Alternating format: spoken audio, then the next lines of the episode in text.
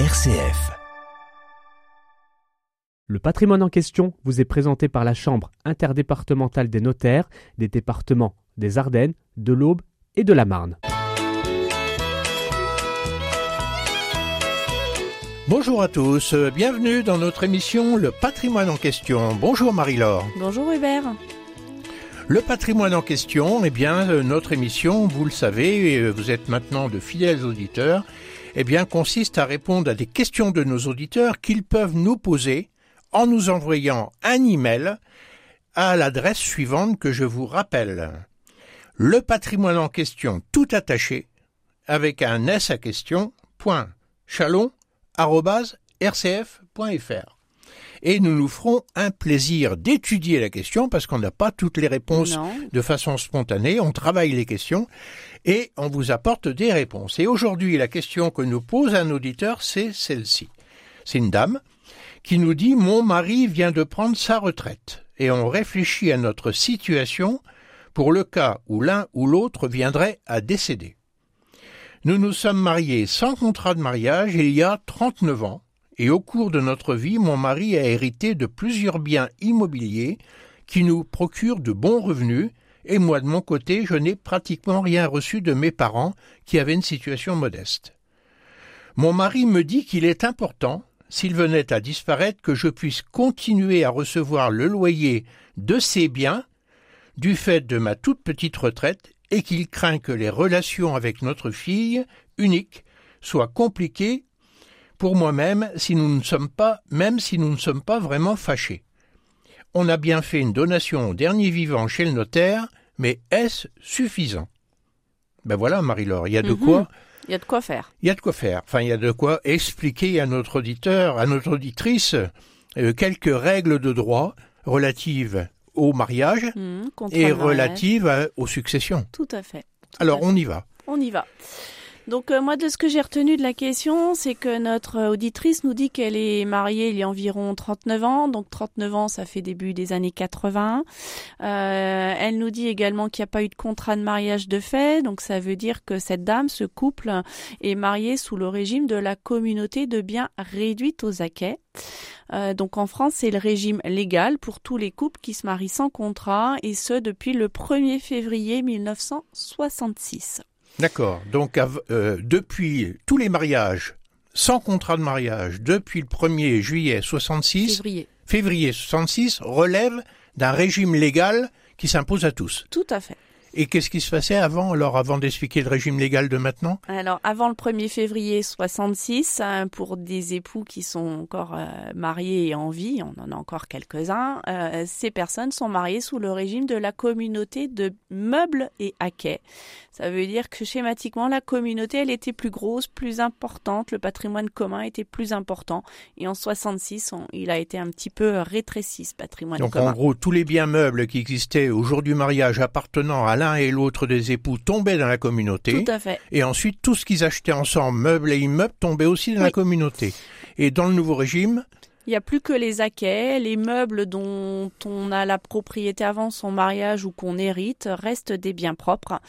Le régime légal en 66 a évolué euh, du fait du changement euh, de la typologie, on va dire ça comme ça, du patrimoine des Français. de la composition des Oui. patrimoines. Oui, euh, avant, les, for- les fortunes étaient plutôt immobilières hein, et dans les années 60, on a vu le développement des sociétés, des actions, toutes ces choses-là qui sont des biens meubles.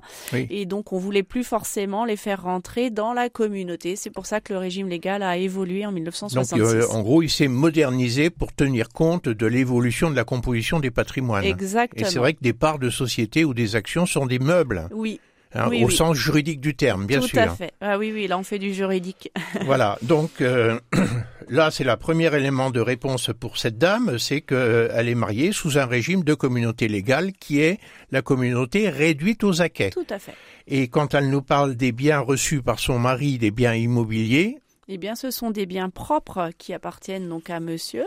Donc, euh, monsieur a toute une série apparemment de biens immobiliers euh, qui génèrent des loyers. Par contre, Madame, elle nous explique qu'elle a très peu de biens qu'elle a reçus en héritage, donc a priori, elle a peu de biens propres. Et puis ensuite, ce couple qui a peut-être acheté un certain nombre de choses pendant le mariage, eh bien, ces achats forment les acquets, donc forment les biens communs. On va retrouver également dans cette communauté euh, les revenus, c'est-à-dire les loyers euh, de tous les biens, qu'ils soient communs ou propres à chacun de nos époux. Ça veut dire que le revenu d'un bien propre est un bien meuble euh, ouais, et il tombe dans la communauté. Et ça tombe dans la communauté, sauf s'il s'est utilisé pour l'entretien des biens propres, je crois. Oui, oui. Hein, il y a une disposition. Mais tout ce qui est économisé, en fait, euh, tout ce qui n'est pas consommé, eh bien, tombe dans la communauté. Donc ça, ça nous donne le contour de ce qu'on peut visualiser de la composition de la communauté, parce que bon, ils sont toujours là, hein, nos, deux époux, et ils se posent la question en fait, quel sera le périmètre qui va être mis en succession tout à fait. Alors comment ça se passe? Alors comment ça se passe? Euh, Eh bien, si euh, Monsieur euh, vient à décéder le premier, puisqu'on parle de la protection de, de cette dame-là, euh, va tomber dans sa succession ses biens propres, donc ses biens immobiliers, plus la moitié des biens de la communauté. Donc ces cette moitié de biens de communauté et ses biens propres vont former l'actif de succession de Monsieur. Et sur cet actif de succession de Monsieur, on va avoir au cas présent deux héritiers le conjoint survivant, donc madame, plus euh, leur fille unique, puisque dans le texte de la question, on nous parle que le couple a une fille unique.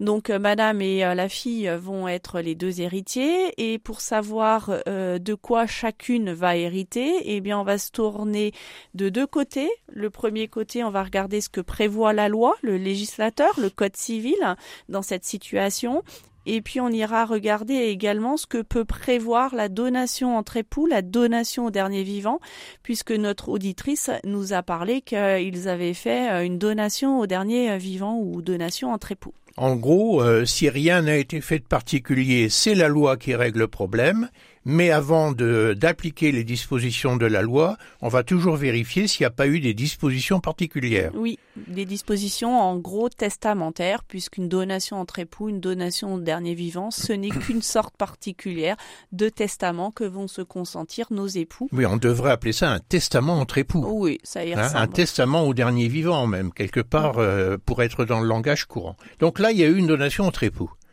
Alors, qu'est-ce qui va se passer? C'est elle qui s'applique en priorité par rapport aux règles de, droit? C'est elle qui va s'appliquer. Euh, alors après, il faudra regarder quand même si cette euh, donation entre époux est très ancienne ou si elle est récente, puisque euh, la loi... Mais peut-être que tout d'abord, on va expliquer les règles de droit. Ouais, hein, je préférerais presque. Voilà, alors on va commencer par les règles de droit et après on, on précisera ce que permet le testament entre époux. Oui, parce que là, notre auditrice en plus ne nous dit pas ce qu'elle a prévu, ce qui est prévu euh, spécialement dans, dans leur testament.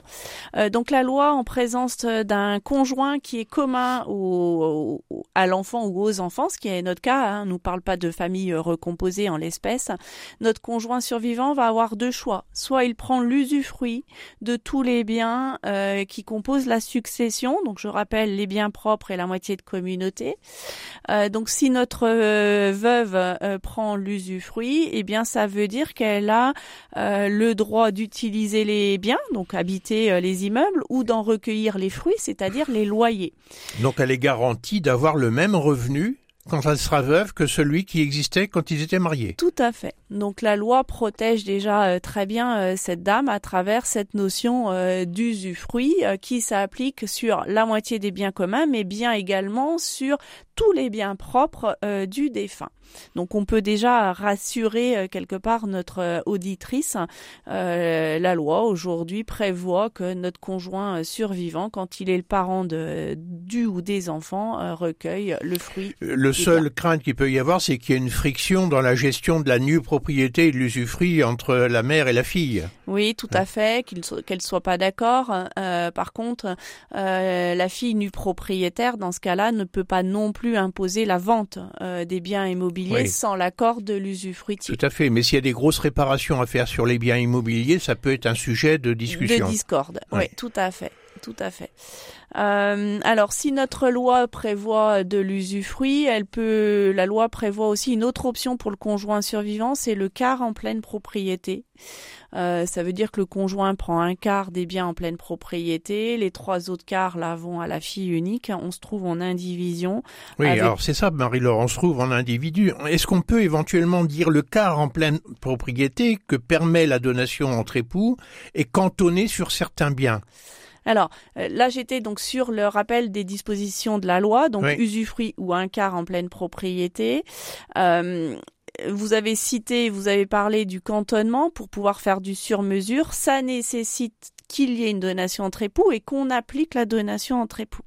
Alors là, je ne sais pas dans l'histoire qui nous est euh, donnée euh, que prévoit la donation entre époux, mais faisons une hypothèse d'une donation entre époux classique.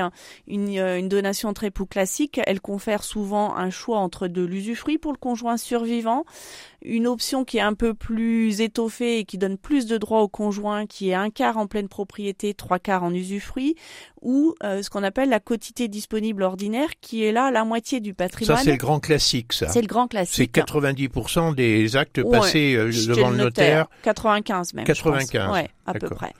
Euh, et donc, quand il y a une donation entre époux, c'est la faculté pour le conjoint au moment du décès du, du premier, de dire ben voilà, moi je peux partir sur l'usufruit par exemple.